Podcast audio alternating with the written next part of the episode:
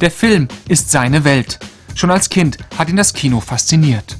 Heute ist er ein erfolgreicher Filmemacher. Samir Nasr, Deutsch-Ägypter und Muslim.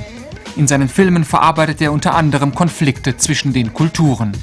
Besonders nach dem 11. September, so sagt er, hat sich sein Leben verändert. Jeder Araber oder jeder Mensch, der orientalisch aussieht, ja, muss es gar nicht auf Araber nur beschränken, hat nach dem 11. September Erlebnisse mit einer gewissen Art von Anfeindung oder mit einer gewissen Art von subtilen Ausgrenzung oder von einer Angst, die man einfach spürt. Und natürlich habe ich das gespürt. Ich war zum Beispiel unmittelbar nach dem 11. September in Hamburg auf dem Filmfest, was ungefähr zwei Wochen danach war. Und ich war oft davor in Hamburg gewesen und ich habe noch nie eine solche Stimmung gespürt, wenn ich auf der Straße lief.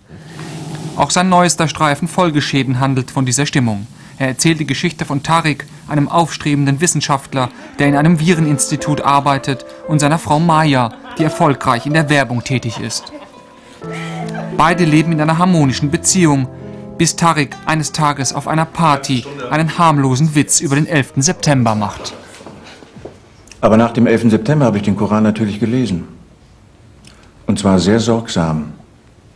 Na dann, hatte der Anschlag doch auch was Gutes. Tarik wird denunziert, die Folgeschäden sind verheerend. Verdächtigungen, Anfeindungen, Rasterfahndung. Die Ehe wird auf eine harte Probe gestellt. Was ist in dich gefahren? Willst du die Feier ruinieren? Was ist los mit dir? Was ist los mit mir? Was ist los mit dir, Tarek? Ich kann Ihnen jetzt nicht helfen. Tarik verliert seinen Job und fast auch seine Frau. Saminas Film ein Spiegel der Hysterie, des Misstrauens und des Generalverdachts gegen Muslime nach den New Yorker Anschlägen, auch in der eigenen Familie. Ja, du glaubst doch nicht, dass ich was damit zu tun habe. Schau mich an!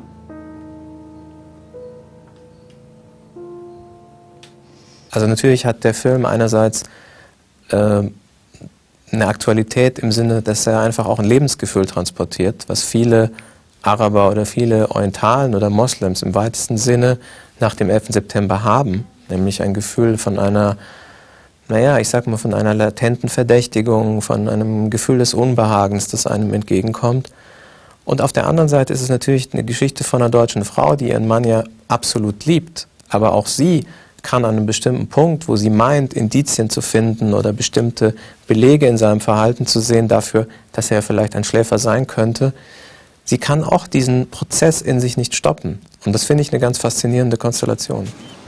Dass Film und Realität oft nahe beieinander liegen, weiß der in Berlin lebende Samir Nasra aus eigener Erfahrung.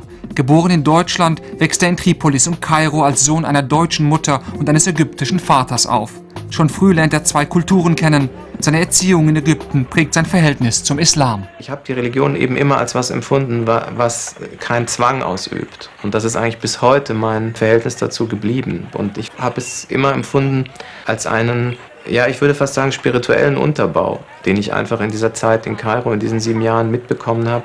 Nicht nur zu Hause bei uns, sondern auch in der Schule eigentlich, wo ich auch immer das Gefühl hatte, dass das, was uns da vermittelt wird, eher so eine Art Blick auf die Welt ist. Ja, und weniger jetzt, was irgendwie in Richtung geht, äh, Fanatisierung. 1986 kommt er nach Deutschland, studiert zunächst Betriebswirtschaft und arbeitet als Filmvorführer. Seine Leidenschaft für den Film setzt sich immer mehr durch und so beschließt er, sein Hobby zum Beruf zu machen. Er studiert Drehbuch und Regie.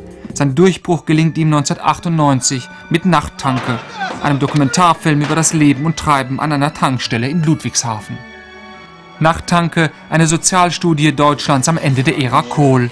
Ein Roadmovie, gedreht während der zeitgleich stattfindenden WM, grölende Fußballfans und tiefer gelegte BMWs. Was bedeutet Film für Samir Nasra? Film war für mich schon als, äh, als kleiner Junge eigentlich total faszinierend. Ich sehr lustig, dass ich in, in den ersten Jahren, also ich bin in Deutschland geboren und dann haben wir einige Jahre in Libyen gelebt und ich bin eigentlich ohne Fernsehen aufgewachsen. Also von vier bis elf hatte ich eigentlich nur in den Sommerferien, wenn ich bei meiner Oma im Fichtelgebirge war, Fernsehen und sonst eigentlich nur Hörspiele. Und komischerweise hat gerade die Abwesenheit von Bildern zu einer unheimlichen Lust auf Bilder geführt. Samir Nas will zwischen den Kulturen vermitteln. Filme, so sagt er, können Brücken schlagen. Denn die Sprache der Kultur verstehen Menschen auf der ganzen Welt. Ich glaube, dass, dass Kultur eigentlich den wesentlichen Beitrag leisten kann. Nicht nur zur Integration von Moslems oder von, von Ausländern in Deutschland, sondern generell, um Kulturen zusammenzubringen, um die Ängste, die im Moment, sage ich mal, zwischen dem Orient und dem Okzident herrschen, auszuräumen.